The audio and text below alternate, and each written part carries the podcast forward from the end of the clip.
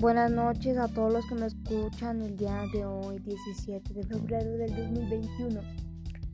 Soy Ariela Solano Aldana y el día de hoy les voy a presentar un podcast el cual hablar sobre el valor de las manifestaciones líricas de la época prehispánica. En primer lugar es el conjunto de manifestaciones de las grandes culturas. Esto sucedió antes de la llegada de los españoles. La literatura prehispánica abarcó tanto mitos, leyendas, himnos sagrados y poesía religiosa, como entre otras cosas. De ellos se derivan dos grandes grupos, los cuales son el náhuatl y el mundo maya. Del náhuatl se basa en inspiración y sentimientos, y de ello afloran recuerdos, diálogo con el corazón. La lírica se caracterizó por su tono rural. Esto quería decir a que se basaban a los elementos campesinos como por ejemplo la tierra, los sembradíos, animales domésticos, entre otras cosas.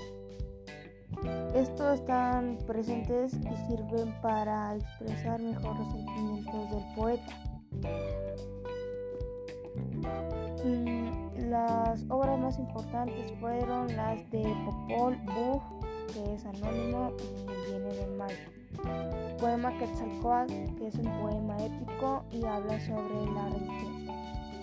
La lírica quechua tuvo dos formas, los jailis y los harawis. Los jailis se, se definen por ser alegres y triunfantes. Estos son compositores de himnos dedicados a los dioses, a los incas o a la tierra cuando se daba fruto. Y los harawis son los que expresan el amor sentimental y se definen como tiernos, líricos y nostálgicos. Algunos géneros de la literatura prehispánica son la épica, la lírica y la dramática. La épica nos narra grandes recuerdos y hazañas del imperio. La lírica, un hondo sentimiento provocado por hechos significativos.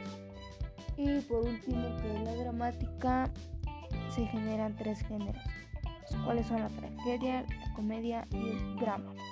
Gracias por escucharme y nos vemos hasta la próxima.